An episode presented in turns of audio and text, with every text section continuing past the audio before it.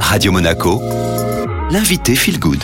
Excellente journée à nos côtés, Radio Monaco Feel Good. Ça continue jusqu'à midi, comme chaque vendredi. On est en compagnie de Linda Posé, coach en développement personnel.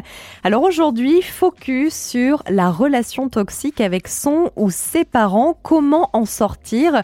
On a l'impression que ça concerne beaucoup d'entre nous, Linda. Vaste sujet, Julia. Tellement de personnes, de jeunes, d'enfants sont victimes de parents maltraitants. Alors, on peut aller du manipulateur, le parent violent, incestueux, rabaissant, humiliant. Mais la loyauté est si grande que se défaire d'un parent toxique est une lourde peine pour ces personnes, quel que soit leur âge et leur génération. Et là, nous parlons de cas lourds. Mais parfois, c'est tellement insidieux que le doute et les incertitudes prennent place. Est-ce moi qui me fais des films? Vous l'avez très bien dit au départ, ça concerne énormément de personnes. J'ai envie de dire même pratiquement tout le monde. Puisqu'on a tous plus ou moins une relation toxique à soi déjà. et puis ensuite, bah forcément, on va avoir des attentes, des désirs projetés sur l'autre, ce qui va créer forcément une relation non authentique et donc toxique dans ces relations toxiques-là, on va, on va se centrer sur, euh, sur ces relations un peu insidieuses. La manipulation est permanente et favorise aussi la perte de confiance, d'estime de soi, ce qui bloque la personne, dite victime de son bourreau, dans une relation toxique et loyale. Et bien souvent, les parents font du mieux qu'ils peuvent au travers de leur propre prisme, de leur masque, de leurs blessures, et se rendent pas compte de l'impact toxique qu'ils créent dans la relation avec leur enfant.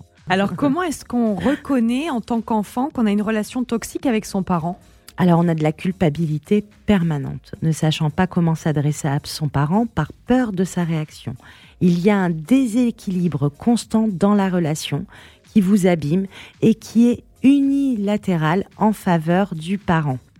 La liberté d'être, de faire, d'avoir, de penser et même émotionnelle est contrôlée, diminuée et dévalorisée la relation est dysfonctionnelle. En tant qu'enfant de ce parent, nous allons nous sentir enfermés, que ce soit donc physiquement, mentalement ou émotionnellement.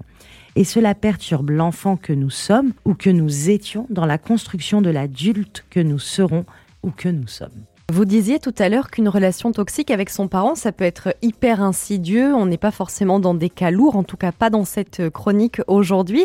Est-ce que vous auriez comme ça euh, un exemple pour que ça parle aux auditeurs?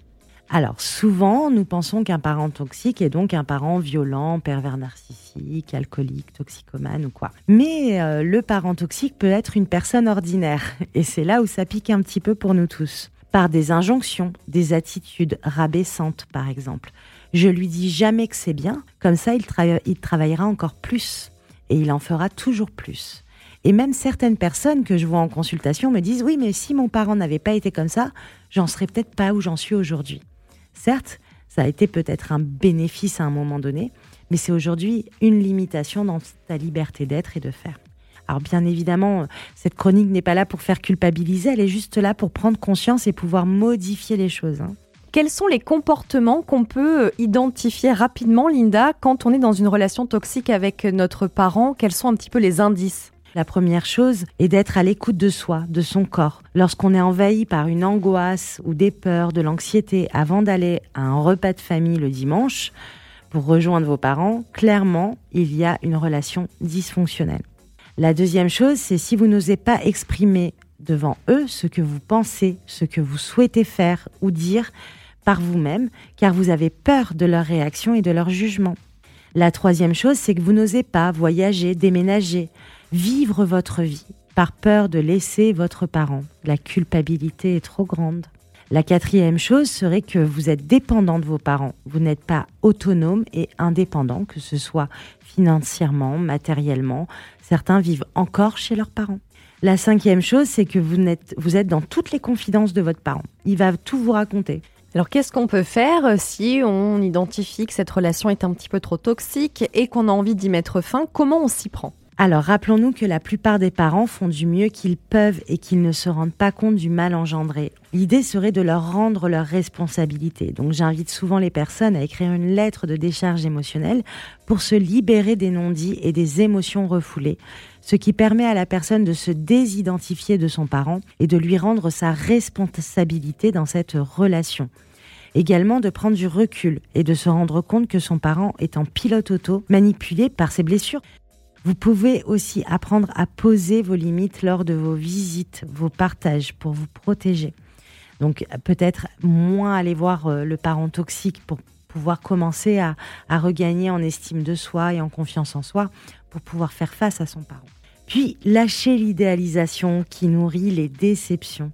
Je m'explique, n'attendez plus que votre parent réponde au parent idéal, car il n'est pas capable, il n'est pas équipé pour répondre à cela. Nous idéalisons tous nos parents comme nous idéalisons tous nos enfants. Quand vous allez commencer à vous valider, là clairement, vous allez voir, c'est de la systémie, hein, c'est des jeux d'inconscient. Plus je vais me valider, moins je suis en attente de ce parent idéal, plus je libère mon parent en face.